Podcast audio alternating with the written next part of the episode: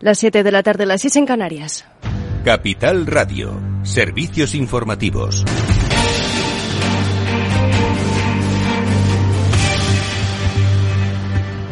Muy buenas tardes. El director general de Economía y Estadística del Banco de España, Ángel Gavilán, considera la probabilidad de que se actúe sobre las pensiones por falta de sostenibilidad del sistema. Eduardo Suárez Inclán, buenas tardes. Así es, buenas tardes. Según informa, el responsable comprendía reforzar el vínculo entre las contribuciones recibidas y las prestaciones, asegurando así un nivel suficiente para los hogares más vulnerables.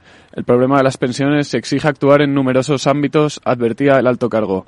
Ámbitos como estudiar las razones de la baja tasa de fecundidad en España, adecuar la política migratoria a las necesidades cambiantes del mercado de trabajo y mitigar el deterioro que se produce en la empleabilidad de los trabajadores. Como conclusión, Gavilán apunta a que el problema está en el envejecimiento de la población, pero que este también puede ser una oportunidad para el sector de bienes y servicios en la tercera edad. Gracias, Eduardo Suárez Inclán. Y el Gobierno confía en que se mantenga la senda descendente de la inflación en España, según ha señalado la vicepresidenta primera y ministra de Economía, Nadia Calviño, después de publicarse los, los datos del Eurostat, según ha indicado, en lo que coincide coinciden todos los organismos públicos, privados, nacionales e internacionales es en prever que la economía española siga creciendo en 2023 y registre unas tasas de crecimiento muy por encima del resto de las economías europeas. Avanza también que el Banco Central Europeo va a continuar la semana próxima con su senda de subida de tipos para la normalización de la política monetaria. Esta confianza en la economía española es la que vemos en todos nuestros encuentros con inversores internacionales y que he podido constatar una vez más en esta reunión que acabo de tener en la bolsa alemana. Sí, los anuncios que hace reiteradamente el Banco Central Europeo se dirigen hacia una normalización de la política monetaria, porque claro, lo que no era normal era tener tipos de interés negativos, la necesidad de tener un adecuado equilibrio en la lucha contra la inflación para no poner en riesgo el crecimiento económico y la creación de empleo en el conjunto de las economías europeas. Y Yolanda Díaz acusa a la COE de bloquear la salida de la crisis con su bloqueo, dice, en varias negociaciones clave para el gobierno, informa Lorena Ruiz. Muy buenas tardes. Buenas tardes. La vicepresidenta del gobierno y ministra de Trabajo, Yolanda Díaz, ha mostrado su enfado con la patronal y su preocupación respecto a varias negociaciones abiertas.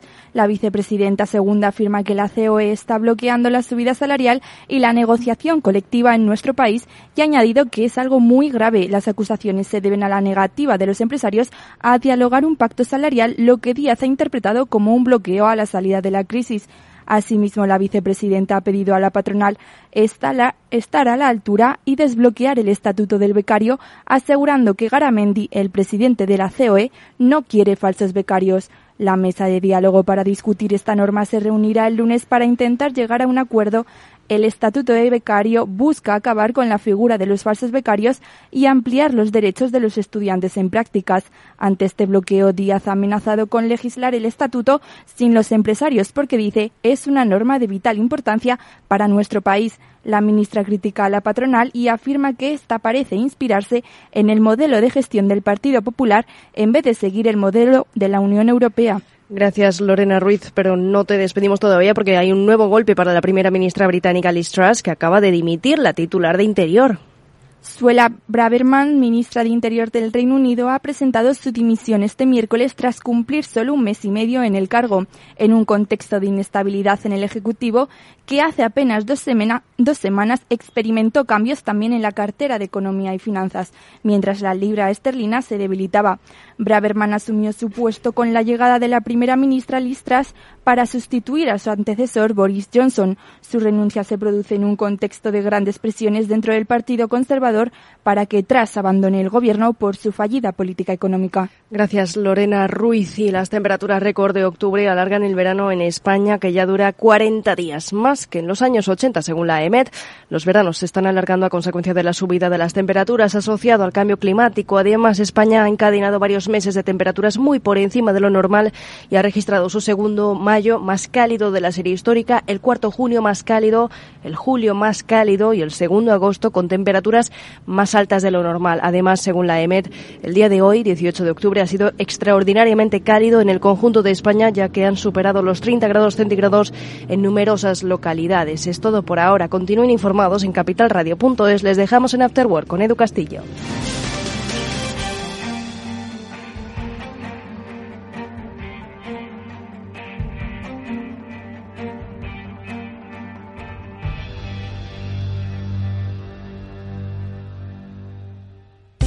Invertir en acciones y ETFs con XTB tiene muchas ventajas, no tienes ninguna comisión hasta 100.000 euros al mes. La apertura de cuenta es online, rápido y sencillo y tenemos atención al cliente 24 horas al día en español. Más de 450.000 clientes ya confían en nosotros. xtb.es Riesgo 6 de 6. Este número es indicativo del riesgo del producto, siendo uno indicativo del menor riesgo y 6 del mayor riesgo. Y ahora con nosotros Sonia Jiménez del Centro de Excelencia de Cloud ERP para la región EMEA Sur de SAP para explicarnos las ventajas de contar con la nueva generación de software de la compañía. Hola Sonia, cuéntanos. Pues bien, esta nueva generación de nuestro Cloud ERP está pensada para las empresas y para sus equipos, para las personas, porque son ellas las que crean grandes equipos y grandes organizaciones. Y por ello, nuestro Cloud ERP cubre tres aspectos indispensables, crear, conectar y colaborar. Crear capacidad para dar soporte de forma ágil y flexible a nuevos modelos de negocio o nuevas formas de trabajar en el nuestro. Colaborar porque proporciona herramientas para sus equipos que aumenten su productividad, eliminando ineficiencias y mejorando su día a día. Y conectar, porque sin duda nuestro negocio necesita trabajar con una red de proveedores y colaboradores de forma ágil y dando visibilidad de su actividad. Esta nueva generación reinventa la experiencia de sus empleados y aumenta su satisfacción, a la vez que contribuye a una mayor eficiencia operativa de su negocio. Gracias, Sonia. ¿Y dónde podemos encontrar más información? Pues en nuestra web Puedes contactarnos en www.sap.com barra Spain barra CloudERP. Apuntado www.sap.com barra Spain barra CloudERP.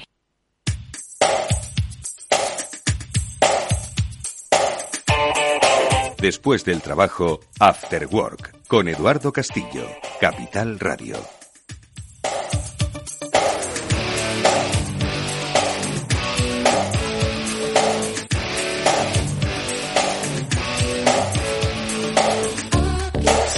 Bueno, ¿qué tal? Buenas tardes amigos, bienvenidos a este After Work que ya comienza y que hoy pues quiere daros pistas sobre qué es lo que está pasando, qué estáis oyendo, qué dicen qué es lo que pasará en 2023, cuál es un poquito ese olfato inversor, por lo menos esa percepción, esa, esa sensibilidad que tenéis vosotros como gente de empresa.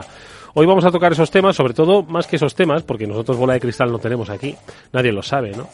Eh, pero sí que podemos por lo menos aventurar cómo comportarnos en esos, eh, en esos tiempos extraños y de cambio. Por eso ahora enseguida vamos a saludar a Amanda Palazón, pues una de las mayores especialistas en gestionar los cambios que hay en nuestro país y que nos acompaña desde hace ya muchos años en este programa dándonos buenos consejos sobre cómo afrontar, enfocar esos cambios. Cada vez dicen que necesitamos cambiar con más rapidez y en menor tiempo posible. Bueno, pues ya que lo tenemos que hacer, vamos a hacerlo bien y ordenadamente.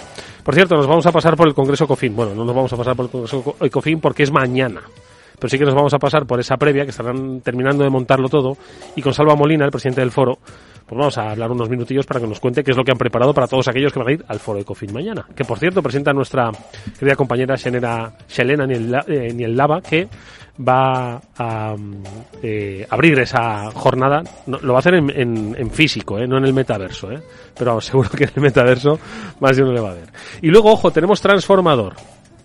Eh, tenemos eh, sección, ya sabéis que todos los eh, miércoles, junto a los especialistas de Salesforce, vamos a hablar de la disrupción de la tecnología en nuestra, en nuestra vida. Y hoy vamos a hablar de disruptoras. Ya sabéis que nos gusta no solo además poner el valor de la tecnología, sino también del liderazgo femenino. Bueno, pues con Basola Vallés, vicepresidenta senior del área de cliente estratégico en Salesforce, vamos a hablar junto con Mildred Laya y con Fabián Gradol de eso, de disrupción desde esa perspectiva del liderazgo femenino. Bueno, pues de esto hablamos en, en After Work. Está Jorge Zumeta gestionando técnicas del programa y está aquí Amanda. La saludo ya mismo.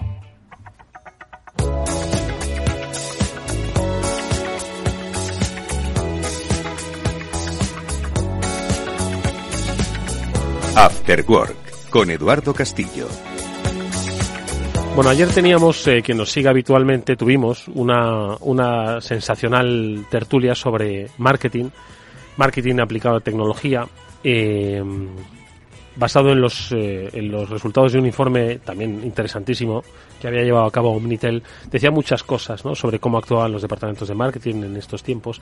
Y una de las eh, cuestiones que resaltaban, en, que resaltaron durante la tertulia era que pues las planificaciones había poco menos que rehacerlas, ¿no? Que lo que planificas a principio de año, pues poco menos que tenías que cambiarlo meses después. Vivimos tiempos de cambio, eso es eh, indudable, pero de cambios acelerados. Entonces, yo esto ya lo vengo oyendo mucho, que ya no hagas planes ya no a un año, a tres meses, poco menos. Bueno, quizás es una exageración. Y en estas tenemos que, em, que eh, jugar y desenvolvernos.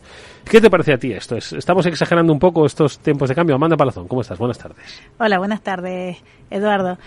Pues bueno, lo primero es la palabra cambio ya se ha convertido en un commodity. Entonces cualquier cosa que tienes que hacer es un cambio.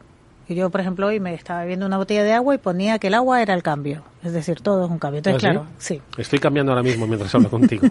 de hecho, lo voy a publicar las fotos.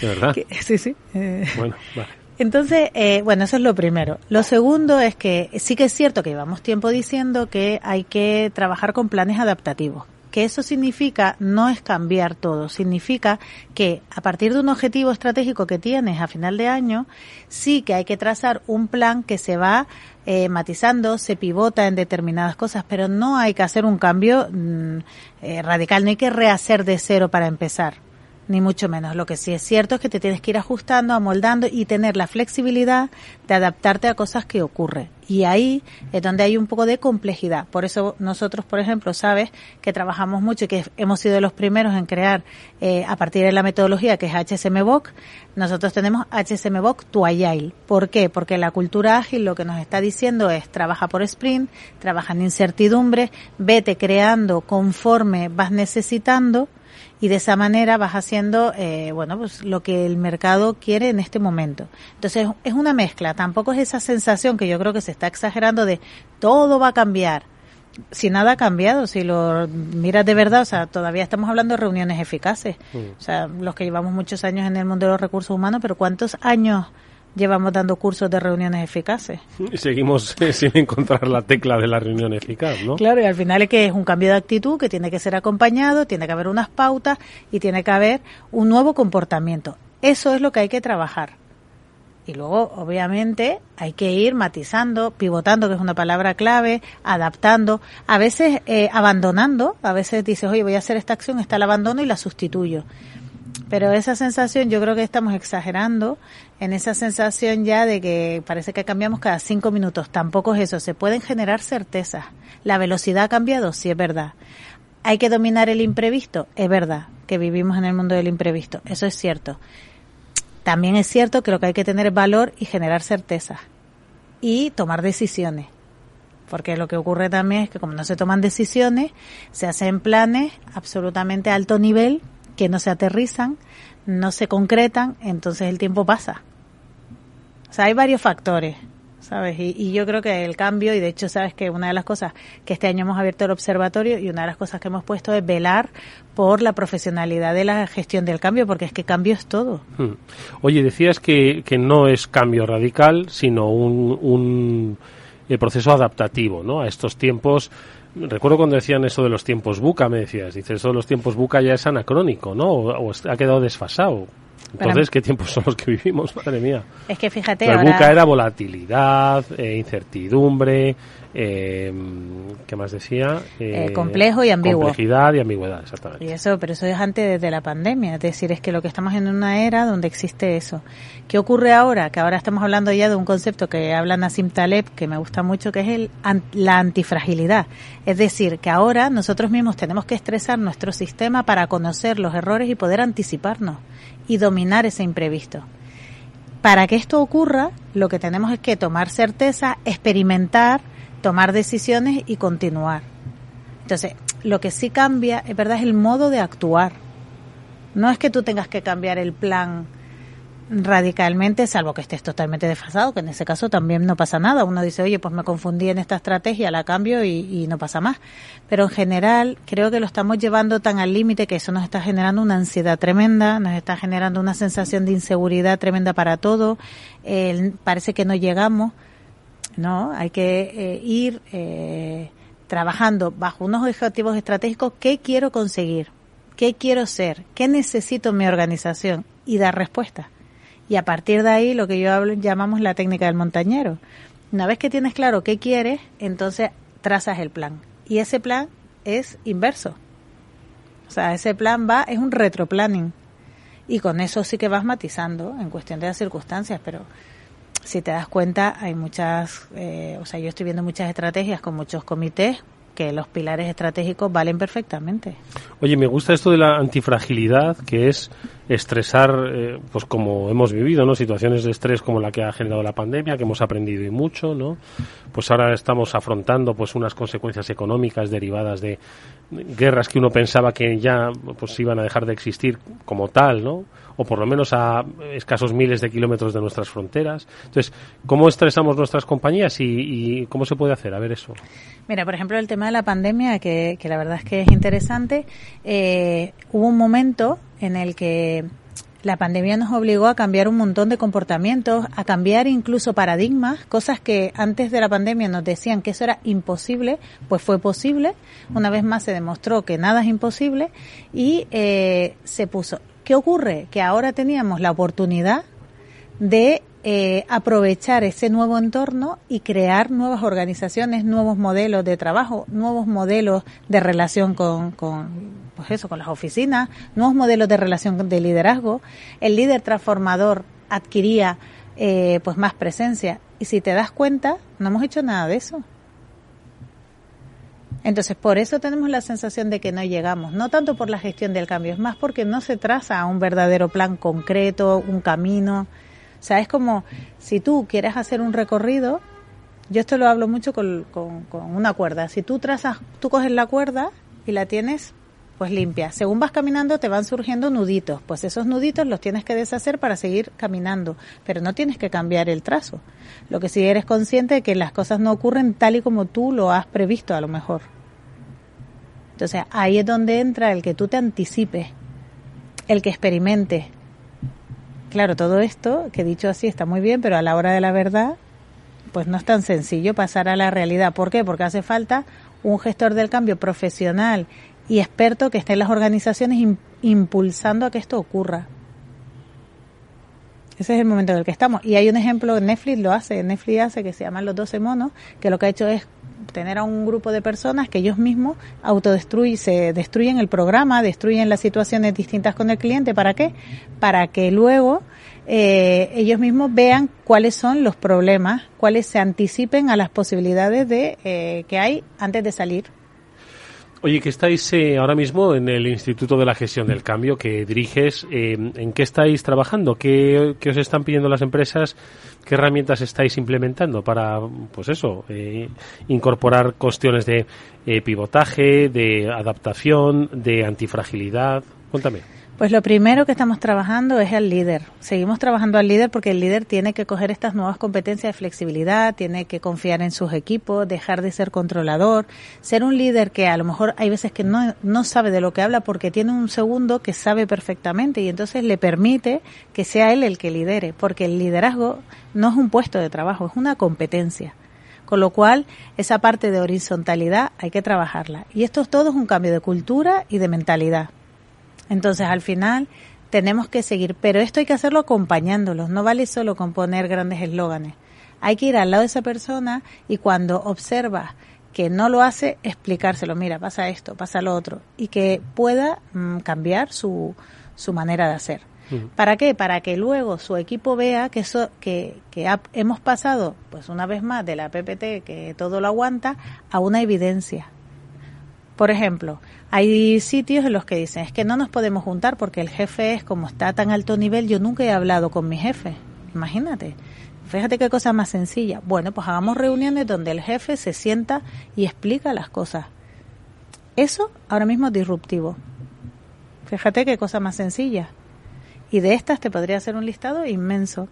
¿Y qué ocurre? Que cuando la gente está motivada y la gente está contenta, te aporta ideas, te da soluciones que luego tienes que escuchar de verdad, no hacer como que escuchas. Escuchar de verdad y a esa solución implantarla. Evidencias, prácticas de evidencia, que la gente observe que esto va en serio. Porque si no, al final seguimos igual. Entonces, yo creo que ahora mismo lo que hay que trabajar mucho es, pues, por un lado, ese liderazgo, en paralelo, trabajar con las personas de la organización y en paralelo, trabajar con los directores generales que sepan cómo afrontar esta situación, que de verdad que, necesitan ayuda, como todos, todos la necesitamos en realidad. ¿Y qué estamos haciendo ahora? Pues justo eso. Por un lado, inyectando energía positiva. inyectando ilusión en las organizaciones porque ven que el cambio es real, se va a producir. Y por otro lado, acompañando en los momentos más complicados donde las cosas se enquistan para darles soluciones y pautas de cómo salimos de esta de forma reforzada, que eso es la antifragilidad. No solamente lo encuentras, sino que sales de forma reforzada. O sea, estáis trabajando en liderazgo, parece mentira que a estas alturas todavía, es lo que decías antes, ¿no? De lo de las reuniones eficaces y que a estas alturas, después de páginas y páginas sobre teoría del management y sobre un poquito cómo ha evolucionado y con todo lo que hemos aprendido, que sigamos con, con lo del liderazgo, eh, no sé. Es que, ¿sabes qué pasa? Que eh, el día a día eh, nos come, entonces de verdad que es difícil, ¿eh? O sea, no, no es una tarea sencilla, porque tenemos que cambiar nuestros paradigmas la sociedad ha cambiado. Por ejemplo, antes cuando te daban un portátil, te hacía una ilusión tremenda, porque eso significaba que eras una persona importante en la organización, ¿verdad? Sí. Y de hecho había diferentes portátiles. El portátil del jefe era mucho mejor que el portátil del mando intermedio. Pesaba menos el del jefe. bueno, entonces, ¿qué hace una empresa moderna? Le entrega portátiles a todo el mundo ahora, ¿no? Sí. Vale. ¿Qué hace la gente joven? No se lleva el portátil a su casa. Y yo les pregunto, pero ¿y por qué no porque no te llevas el portátil. Pues yo tengo allí otro y como ya trabajamos en la nube, me conecto. Fíjate, la mentalidad ha cambiado. Aquello que era importante ya no lo es. Aquello que pensábamos que era la fórmula ya no la es. Y todo esto hay que trabajarla porque nadie tiene la, la verdad. ¿eh?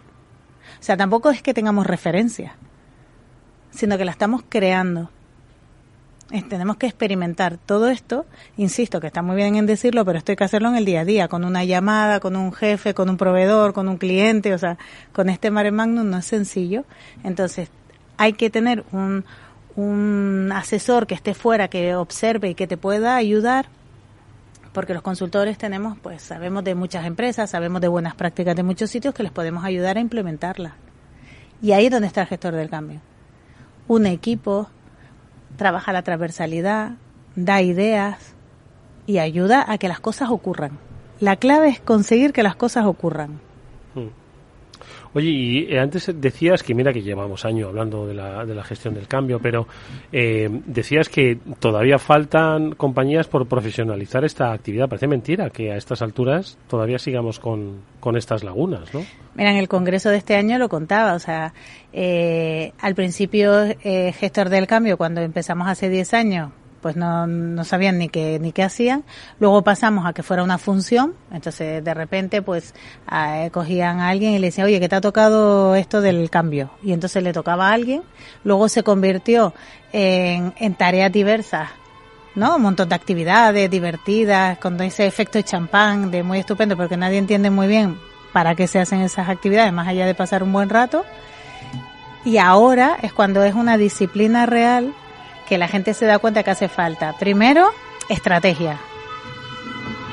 No se trata de hacer eh, actividades y actividades, no, todo eso tiene que tener un sentido y una estrategia y unas líneas. Lo segundo que hay que hacer es que lo tiene que liderar profesionales, pues igual que la contabilidad lo hacen los contables, la venta lo hacen los comerciales, pues la gestión del cambio, un gestor de cambio profesional.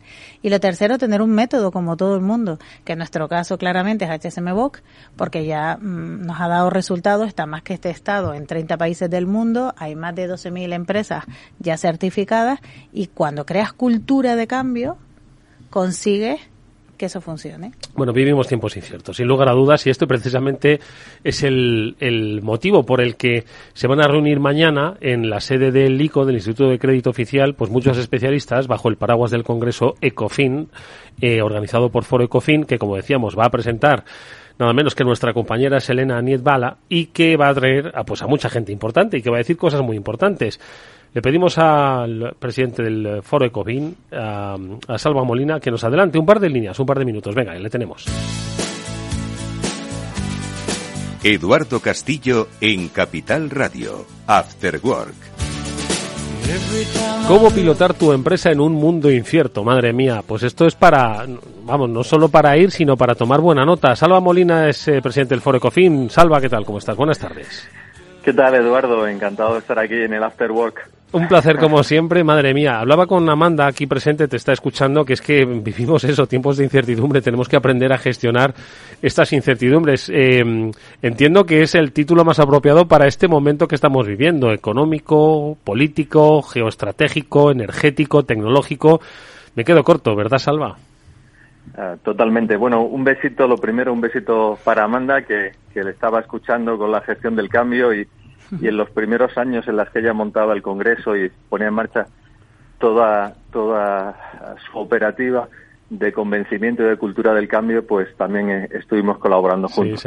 Ahora el, el, cambio viene por otro lado. Ahora el cambio viene empujándonos por el frío glaciar de, de esa guerra de Ucrania y todas las derivadas que tienen que ver con esa guerra de, de coste de la energía, de movimiento inflacionista, de subidas de tipos de interés, etcétera, etcétera, que era crónica de, de una crisis anunciada ya de, de, los problemas derivados del post-COVID, ¿no? Entonces, se han juntado eh, en un corte de tijera la cuchilla de los problemas derivados de la guerra de Ucrania, una guerra en Europa y por tanto que afecta muy directamente a las economías de los 27 países de la Unión, y por otro lado la otra cuchilla de esa tijera que ya venía con movimientos de congelación de muchas empresas que andaban en esa economía zombie eh, absolutamente dopada por los créditos ICO y por medidas como eh, esa moratoria de 27 meses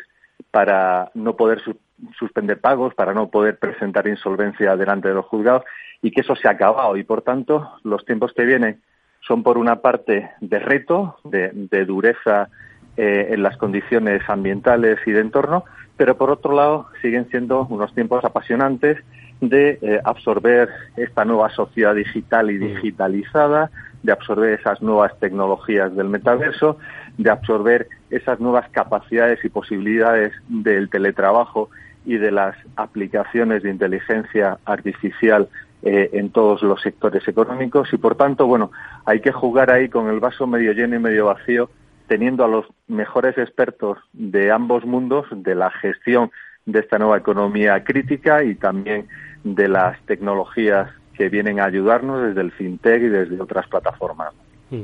Oye, Salva, eh, la verdad es que el planteamiento del, del, Congreso es interesantísimo. Empezáis mañana a las nueve de la mañana, nueve y media, eh, con diferentes, eh, eh, no solo participaciones institucionales, ¿no? Del Instituto de Crédito Oficial o el Secretario del Tesoro, que cierra, si no me equivoco, el, el Congreso, sino que vais a, a pivotar y a, por muchos, por muchos ámbitos muy interesantes, desde lo que es el, el mapamundi de oportunidades que va a contaros David Cano de, de AFI, hasta las visiones de geoestrategia del coronel Pedro Baños, que estuvo, por cierto, hace un par de semanas por aquí. También sobre cambio de ciclo, insolvencia, morosidad. Vais a tener ciberseguridad, por cierto. Vais a tener nube. Vais a tener eh, metaverso y nuevos modelos de pago en el mundo digital. O sea, creo que es un, un abanico, creo que, vamos, súper completo, ¿eh? Sí, el, digamos, es un libro con tres capítulos muy diferenciados. La primera parte de la mañana, como bien decías, es la parte más de, de catalejo, de visión de situarnos, a, ¿no? Sí. a, medio, a medio plazo, con esa visión que nos aporta el coronel Pedro Baños, o el análisis de mapamundo de oportunidades de David Cano, o el mundo incierto de la morosidad creciente que nos aporta Ignacio Jiménez desde el grupo Crédito y Caución Iberinfor, pero eh, junto con ello en la segunda parte nos metemos de lleno en analizar el impacto de las tecnologías y, como todo tiene una cara positiva y una cara negativa. La cara negativa son las amenazas de la ciberseguridad, esos ciberataques, esos ciberfraudes que se están produciendo y que están siendo una de las mayores causas de cierre empresarial en España, sobre todo en la pequeña y mediana empresa, y que por lo tanto a través de los expertos que están luchando en la Policía Nacional contra esos ciberataques y esos ciberfraudes, y que como son muy vergonzantes, no salen en los periódicos y nadie dice cerrado porque me han extorsionado, sí. y, eh, me han robado los datos y me han pedido tantos millones, entonces, esa parte es importante en lo negativo y en lo positivo, pues analizar pues con Google, con IBM, con eh, Marlon Molina, ver un poco en positivo cuáles son las capacidades y las potencialidades de un Madrid, de una España que se está convirtiendo en una plaza tecnológicamente muy potente dentro del continente europeo. Les está convirtiendo en la principal foco de atracción mm. para esas grandes multinacionales de la tecnología que vienen desde Estados Unidos. Y luego la última parte, la parte de la tarde, pues vamos a asentar un poco el conocimiento en esa tarde de la fintech, de ver lo que las compañías de nuevo cuño, eh, pues estas compañías que vienen con aplicaciones tecnológicas que pueden dar un crédito alternativo, una inversión alternativa, etcétera, etcétera, pueden hacer por nosotros y además uniéndolo con un tema que es el metaverso, donde Imagine, que es el principal neobanco que existe en España, con cuatro millones de clientes, nos va a contar su experiencia de un año haciendo cosas en el metaverso, mm. o Silvia Leal nos va a contar las cosas que funcionan, que no funcionan. Sí. Poner un poquito situado, sí, exactamente. E incluso nos va a anticipar algo que va a pasar en el Mundial de Qatar, en el Mundial de Fútbol, y que la selección española, la Real Federación Española, va a llevar allí en el mundo del metaverso. Así que hay muchas sorpresitas y, muchos contenedores, yo creo, de interés para que todos puedan acudir mañana, como bien decías, a partir de las nueve y media a la sede, de en la calle Los, Los, Madrazos, si no me equivoco, ¿verdad, Salva? Exacto, bueno, ahí pegadito Banco de España. Pues venga, que es una oportunidad excelente para tomar buena nota y tratar de eh, generar estrategias adaptativas, como decía Amanda Palazón, en este mundo incierto. Os la ofrece un congreso como el ECOFIN 2022 eh, liderado por eh, su, su máximo responsable, Salva Molina, al que le agradecemos mucho que haya estado con nosotros. Salva, muchísimas gracias, que vaya todo muy bien y nos contarás a la vuelta qué cosas han dicho, que siempre serán, por supuesto, de agradecer que tomemos muy buena nota. Que vaya todo muy bien, Salva, un fuerte abrazo. Pues gracias por esta ventana, Eduardo. Un saludo y nos vemos con Serena mañana allí en el en el Congreso. Que vaya estupendamente. Y también, por cierto, Amanda Palazón, muchísimas gracias. Oye, toma buena nota, que todo lo que me has contado, pues mm, aquí se refuerza con este Congreso. Amanda, nos vemos próximamente, ¿vale? Muy bien. Gracias, está muy pronto.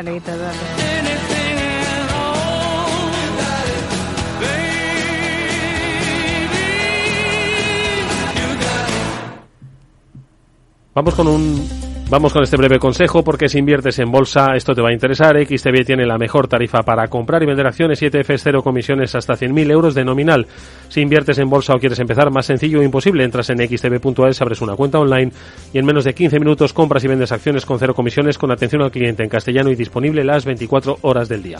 ¿A qué estás esperando? Ya son más de 450.000 clientes los que confían en xtb.es.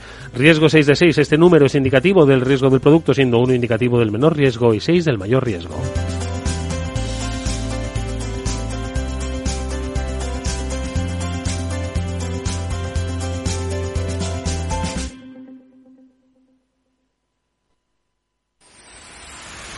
Empresas tecnológicas, escuelas de negocios, sindicatos, organizaciones empresariales, empresarios, formadores y figuras relevantes de las administraciones públicas comparten tertulia todos los miércoles a la una de la tarde en Cibercotizante, un programa dirigido por José Joaquín Flechoso. Cibercotizante, la digitalización desde una óptica diferente. Capital Radio.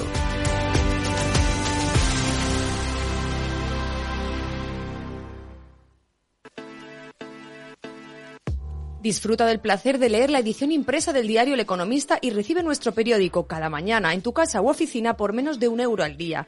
Entra en eleconomista.es y suscríbete al medio líder de audiencia en información económica y financiera, que te ayuda a tomar las mejores decisiones de inversión. Si prefieres el soporte digital, aprovecha nuestra oferta y recibe el diario vía email por 29,99 euros al año. En tiempos de incertidumbre, el conocimiento es poder. Infórmate en eleconomista.es.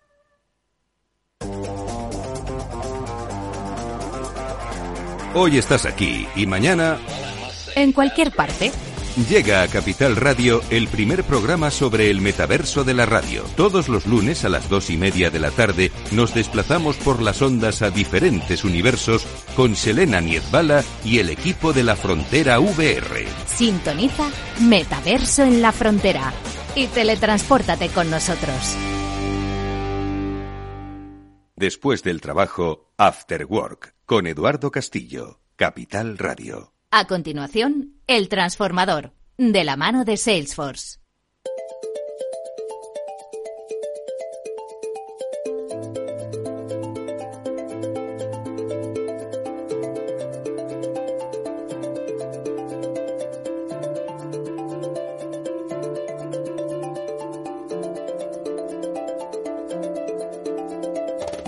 Bueno, ya es momento de hablar de transformación y hablar de disrupción. Y hoy lo hacemos con un eh, con el spin-off que muchas veces tiene este programa, que es el eh, de las disruptoras, en el que, por supuesto, que hablamos de tecnología, de tendencias, de cambio, pero siempre desde una perspectiva de liderazgo femenino, que ha evolucionado y se ha transformado efectivamente en los últimos años. Y hoy tenemos una invitada muy especial a este programa porque nos acompaña Basola Vallés. Ella es eh, vicepresidente senior del área de sur de Europa, Oriente Medio y zona de Mediterráneo de lo que es transformación digital y clientes estratégicos de Salesforce, eh, a la que es un placer saludar en este programa. Basola, ¿qué tal? Buenas tardes, bienvenida. Muy buenas tardes, un placer estar aquí contigo. Nos acompaña también otra gran disruptora, que es también un, eh, yo creo que alma de este, de este programa, de esta, de este spin-off y por supuesto de este transformador de Salesforce, que es Mildred Laya, que es eh, directora de programas ejecutivos de Salesforce, a las que, a la que siempre es un placer saludar y ver en este, en este estudio. Mildred, ¿cómo estás? Buenas tardes, bienvenida. Muchas gracias, Edu. Siempre un placer estar contigo. Bueno, pues hoy tenemos la oportunidad de contar con la figura de Basola porque mm, yo creo que de su propia experiencia, pues yo espero que saquemos muy buenas reflexiones y también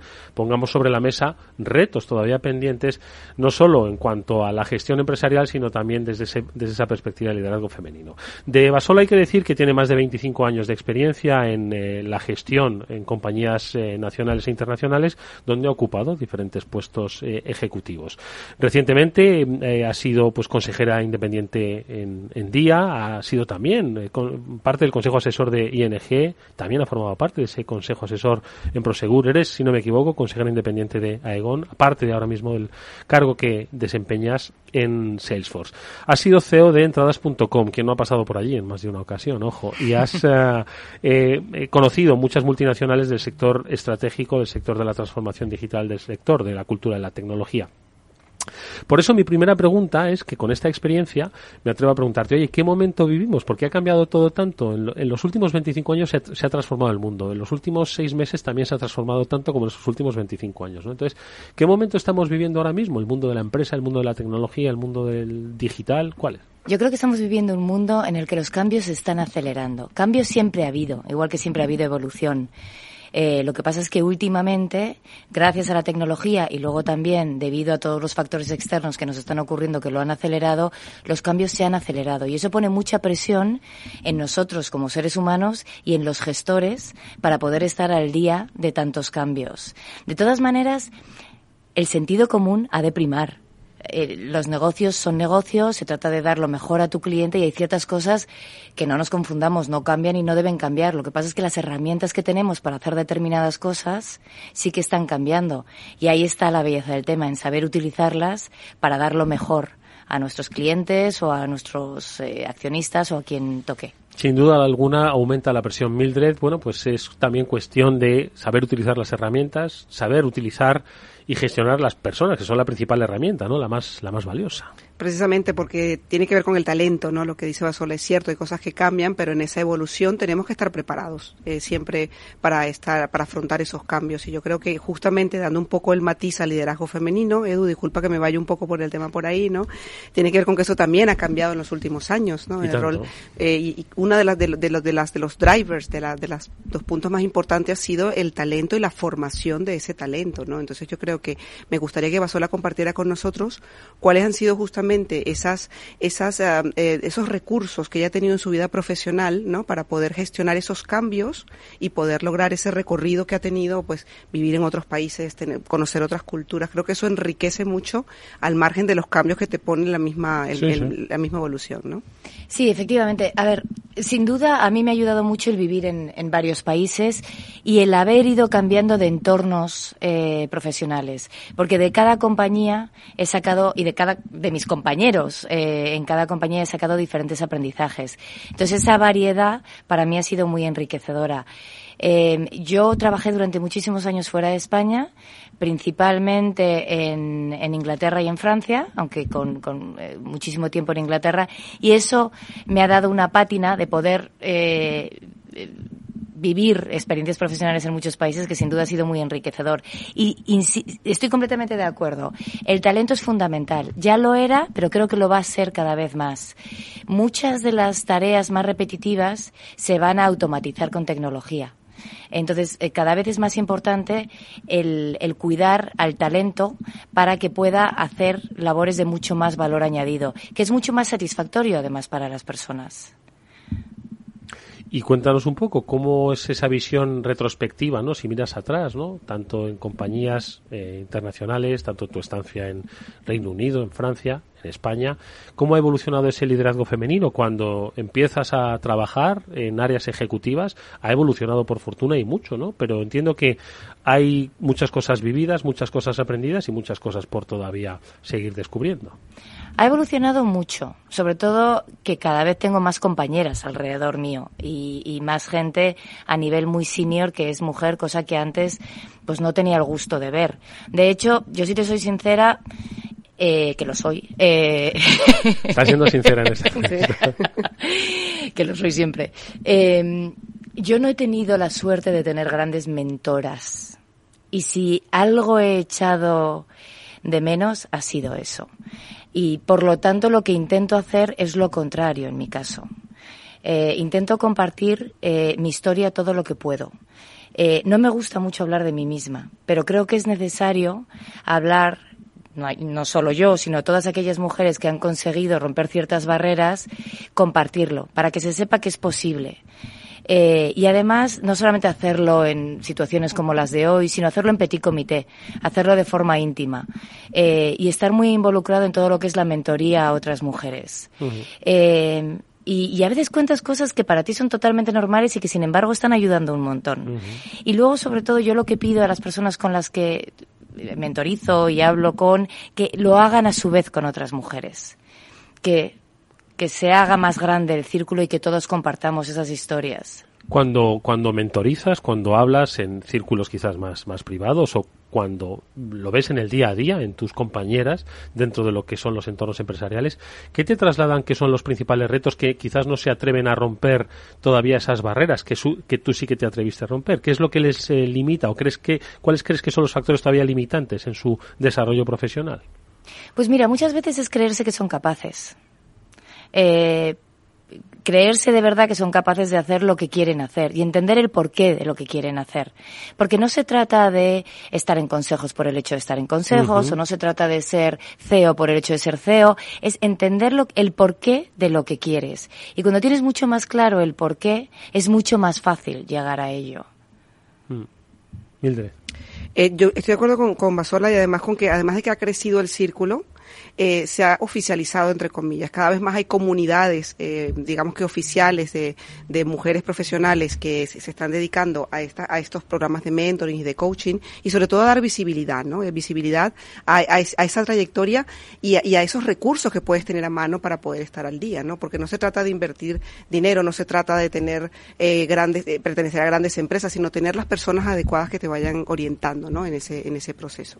Y lo que ella dice de que echa de menos tener mentoras, yo creo que es una suerte que, la, que podamos contar con ella, no solo en Salesforce, sino también en esos círculos que tenemos en Women Network dentro de Salesforce para que nos ayude ¿no? a ser una, un ejemplo para otras generaciones también. Y luego un ejemplo claro, que es un reto, es el compaginar familia y trabajo. Eh, eso, es, algo muy común y es verdad eh, que tienes que hacer determinadas elecciones. Pero yo soy madre, no hubiera dejado de ser madre por mi carrera profesional, pero es perfectamente compaginable. Sí que tienes que tener claro cuáles son tus prioridades. Eh, tener energía no viene mal, pero sobre todo gestionar esas prioridades. Y no sentirte mal cuando tú decides hacer algo, dejando de hacer otra cosa en casa. Es muy importante ser tu propio juez y no dejar que los demás te juzguen en ese sentido, sino tener ese barómetro interior del que tú te fías y que tienes claro por qué estás haciendo determinadas cosas y que eso no te hace ni mala madre ni, ni nada similar. Dices que has, eh, ayudas, en cierto modo, a que pues se rompan esas barreras. ¿Cuáles son las que tú has tenido que romper? Me ha dado un poco la sensación, dice, en esa soledad de la directiva, ¿no? Te hablaba de la soledad del directivo, pero tú has estado en esa soledad de la directiva cuando has dicho, oye, me alegro de que cada vez tengo más compañeras directivas, pero claro, hace tiempo, pues se estaba uno más en soledad, ¿no? Y rompiendo solo las barreras, ¿no? Sí, pero tengo que decir que yo he tenido mucha suerte. Yo soy de las afortunadas. Quizás porque trabajé mucho fuera de España en compañías anglosajonas de un tamaño, de una envergadura que, ya estaban ya se empezaba a trabajar el tema de, de, inclusión, de que hubiera mujeres que subieran en la, en la, en la cadena profesional. A ver, compañías como McKinsey, donde eso, cuando yo empezaba en McKinsey en, en el 2000 ya se trabajaba. Eh, o compañías como Amazon. A mí Amazon me, entrevista, me, me, entrevista y me contrata muy embarazada. Yo era una tripa con patas. y no, no fue un impedimento. Aquí daría miedo a alguien ir a una entrevista embarazada. ¿Verdad? Todavía sí. Todavía sí, claro, porque todavía hay muchas empresas que lo consideran una barrera. Así mm. es. Entonces yo he sido afortunada en ese sentido. Sé que no todo el mundo ha sido igual de afortunada.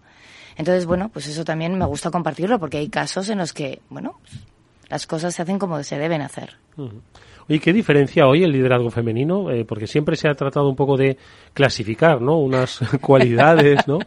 Eh, ¿Te atreverías tú a, definir, pues también un poco cuál es ese liderazgo femenino dentro de las compañías en general y el sector tecnológico en particular? Mira, eh, lo primero, decir que al margen de en qué se diferencia el liderazgo masculino del femenino, los equipos de, liderazgo, lo ideal es que sean un reflejo de la sociedad consumidora. Y en ese sentido, igual que el consumidor es hombre, mujer, joven, mayor, eh, pues lo ideal es que un equipo líder refleje esa situación del consumidor. Por ejemplo, en, en el mundo de retail, la gran mayoría de las decisiones de compra, cada vez menos, antes era un número más eh, exagerado, las tomaba una mujer. No tiene sentido que, por lo tanto, las mujeres tengan un peso importante en definir qué productos se venden a qué precio y cómo. Vamos, eso, desde, desde el punto de vista del sentido común. Luego, me preguntabas concretamente por los estilos eh, de liderazgo y cómo difieren. A ver, aquí hacer otro comentario. Yo creo que es importante que las mujeres líderes seamos mujeres. Yo defiendo eso. No hace falta transformarse en, en, en, una mujer más eh, hombrificada, no sé si existe la palabra. Gracias. Eh, tenemos que, estar contentas con nuestro estilo, que lo estamos, y gestionar desde ese estilo propio. Dicho esto, y no me gustan las generalidades, eh, pero tiendo a pensar eh, que la mujer es más de gestionar en equipos más amplios. es, es tiende a crear equipos más amplios y a trabajar con las personas creo que tiende a ser menos individualista en cuanto a sus logros y a compartir más esa sensación de logro y a empujar y a ayudar a que sus equipos también lleguen alto. A veces incluso a liderar por detrás. Que no siempre es ideal, porque entonces se pierden parte del protagonismo, pero creo que hay una cierta tendencia a ello. Bueno, antes la invitada anterior decía que un buen líder es el que o sea, el que lidera a, que alguien que sabe más que él de un determinado aspecto protagoniza ¿no? el desarrollo de determinados proyectos sin dejar uno de liderar. ¿no? Efectivamente. Yo también tiendo a decir que los líderes estamos al servicio de nuestros equipos para que ellos puedan brillar de verdad. Eh, y tiendo a oír más este comentario entre mujeres, pero insisto, no quiero generalizar. Eso no significa que, que no haya hombres líderes que también lo hagan. Eh, tienden a ser eh, las mujeres líderes creo que tienden a ser más analíticas en sus decisiones, menos, eh, quizás menos rápidas, más de meditar algo antes de actuar, más prudentes en ese sentido, que tiene sus cosas buenas y sus cosas menos buenas. Insisto, generalizar siempre es peligroso. Sí, obviamente, ¿no? Son algunas eh, eh, cualidades, obviamente, no generales, sí que eh, de alguna forma se han identificado ¿no? como, como propias. Pero más allá de eso, eh, siempre que hablamos de conceptos de, de igualdad o de diversidad ¿no? dentro de las compañías, yo creo que estamos asistiendo a un, a un cambio, no sé si así lo percibes tú también, y entiendo que más desde que estás en Salesforce, de que estos no son ya conceptos que forman parte de las culturas de, de responsabilidad social de las compañías, sino que forman parte de las estrategias. Es decir, eh, pongamos la diversidad, la igualdad al servicio del negocio, porque es mucho más, se ha, se ha mostrado como mucho más rentable. ¿Lo percibes así que va produciéndose ese cambio? Sí, sí que lo percibo, sí que creo. Ha empezado un poco con el tema de las cuotas y de forzar determinados eh, números, pero creo que hay eh, un, un, un convencimiento, una convicción de que efectivamente tiene sentido tanto para tanto para la energía positiva de los equipos que estén bien equilibrados como para el servicio que, que se da al, al consumidor y al cliente final. Mm. Sí, yo sí que percibo que se está normalizando, aceptando y que cada vez está más presente en todas partes. Mildred, en ese sentido, eh, desde los diferentes grupos de trabajo y de acción que tenéis en Salesforce, es un poco lo que se pone de manifiesto, ¿no? Cuando se habla de eh, los grupos de diversidad como forman parte de los valores de la compañía, pero puestos al servicio del negocio. Absolutamente. De hecho, ahí quería hacer un comentario precisamente en el, en, en el aspecto de Women Network como tal, ¿no? Nosotros en, en, ese grupo de trabajo no estamos animando a que porque somos mujeres tenemos derecho a. Es un tema de mérito, ¿no? O sea, si tienes skills, si tienes la capacidad y la trayectoria, pues vas a tener ese liderazgo o vas a poder tener ese protagonismo. También es verdad que nosotros estamos impulsando que las mujeres como tal casi siempre, y es una realidad en general, no solo en tecnología, eh, tenemos roles que no están tan pegados al negocio, ¿no? Somos excelentes en marketing, en recursos humanos, en, en, en general, ¿vale? Y ahora estamos animando a que justamente tenemos que estar más pegadas a lo que, a lo que realmente funciona para el negocio y tenemos que entender muchísimo mejor el impacto de la tecnología en eso. Y no hablo de las chicas STEM, no tienes que ser STEM para poder una empresa, pero sí tienes que tener determinadas habilidades para que realmente se te tomen en cuenta esos méritos. Entonces hay como dos líneas, ¿no? En, en, el, en el grupo de trabajo de Women Network. Por una parte, la visibilidad, por supuesto, del talento, el tener mérito para poder, para poder estar en ese, en ese puesto y sobre todo el que estés a la primera de lo que está sucediendo en el mundo de la tecnología, porque es lo que te va a dar la ventaja diferencial, seas hombre o mujer. Entonces, eso lo estamos trabajando con, con bastante, vamos, con bastante dedicación. Sí, efectivamente. Eh, yo creo que las ganas de aprender y nunca perder las ganas de aprender y estar siempre en la última es absolutamente esencial. Pero ya lo decías tú al principio, que las cosas han cambiado una barbaridad y yo decía, y cada vez están cambiando más rápido. Por eso, esa energía de aprendizaje no se debe perder eh, conviene tenerla siempre. Yo creo que es una de las cosas que más vidilla profesional me ha dado a mí, el querer saber sobre lo nuevo que venía. Y de hecho yo no empiezo mi carrera en tecnología, sino todo lo contrario. Pero al haber estado muy pegada al negocio y a la gestión de compañías, pues cada vez me resultaba más evidente el rol fundamental que tenía la tecnología. Entonces he querido pasar de ser de mero usuario a estar más involucrada eh, y más cerca del producto tecnológico. Hmm. Eh, hay dos aspectos que me gustaría comentar antes de terminar que están en relación a esto que comentas y a algo que has eh, mencionado al principio. Hay que seguir aprendiendo. Estamos en un tiempo donde tienes la necesidad, bueno, diría yo la obligación de seguir formándote permanentemente ante el cambio de herramientas, al, ante la disrupción de tecnologías, etcétera, etcétera. Y dos, vinculado a esto, ¿no? Que eso pues es reforzar el talento. Hoy el talento hay escasez, hay escasez de talento ¿no? Y eso entiendo que, que, en muchos de los sectores, especialmente los tecnológicos, así se vislumbra, ¿no? Yo creo que quizás es una muy buena oportunidad, entiendo, para que eh, sin cuotas eh, se reivindique el talento por encima del género, ¿no? Y es, yo creo que la mejor oportunidad para que se avance en este, en este y se normalice el liderazgo femenino, el liderazgo masculino, porque se aglutina bajo esa, ese paraguas de el talento que necesitamos, ¿no?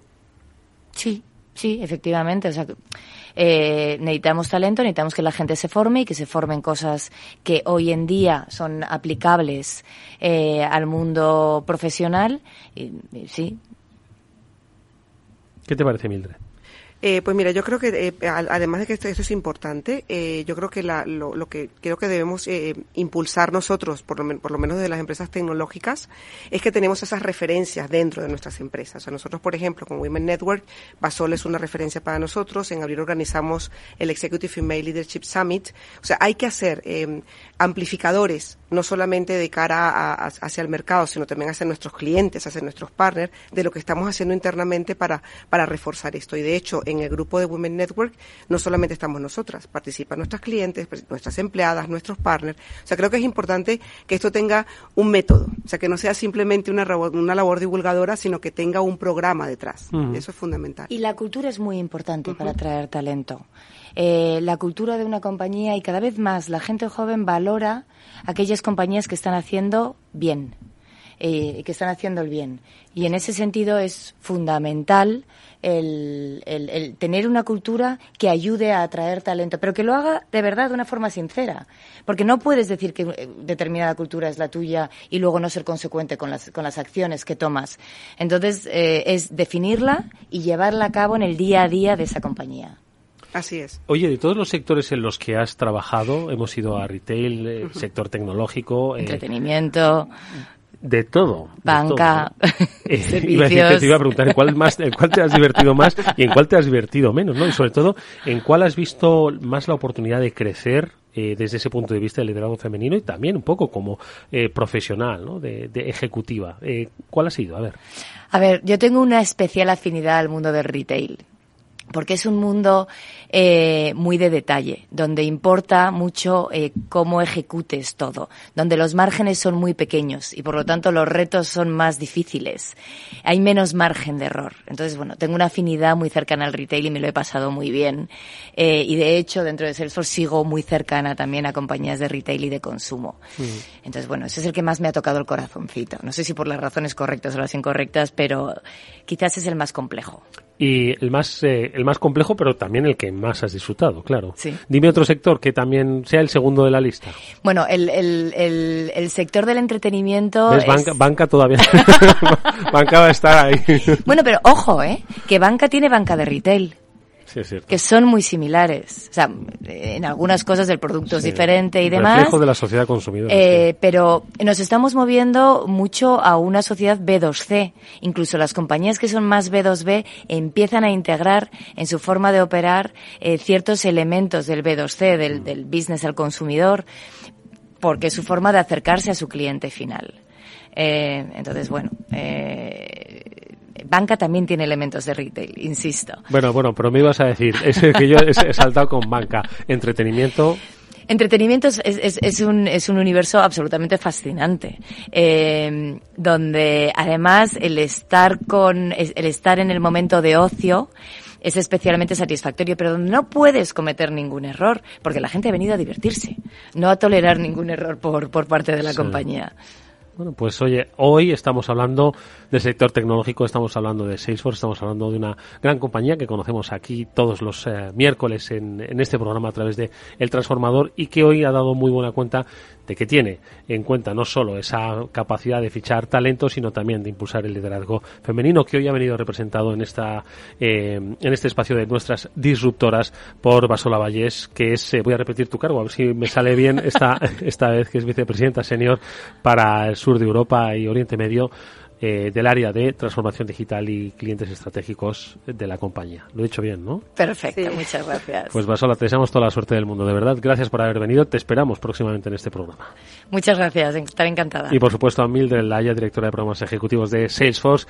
Gracias, Mildred, como siempre, por traernos buen talento a este programa. Gracias, Edu, a ti, por recibirnos. nosotros, amigos, nos despedimos hasta mañana, que volverá este programa a la misma hora, 19 horas en la sintonía de Capital Radio. Saludos, Eduardo Castillo. Gestionó técnicamente Jorge Zumeta. Hasta mañana. Adiós.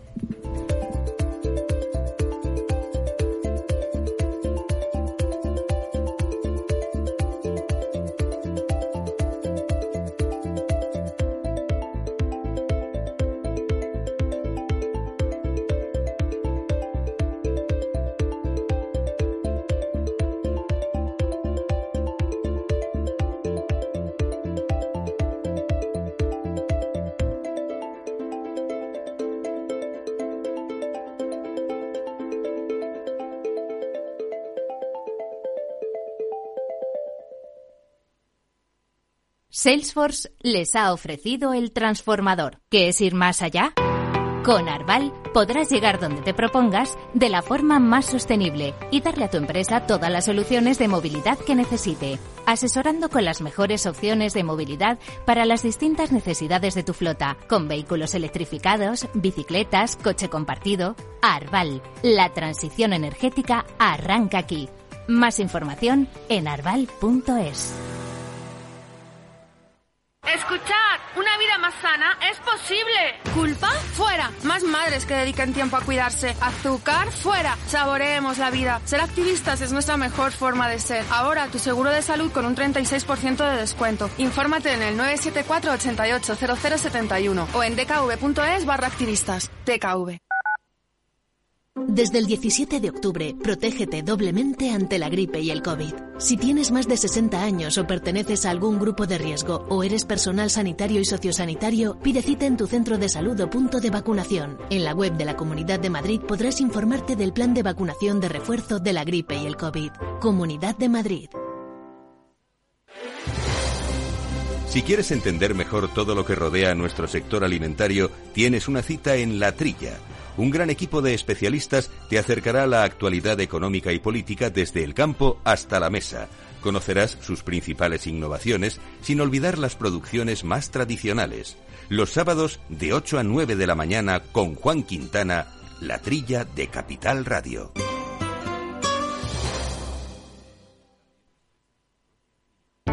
Para personas inquietas, Capital Radio.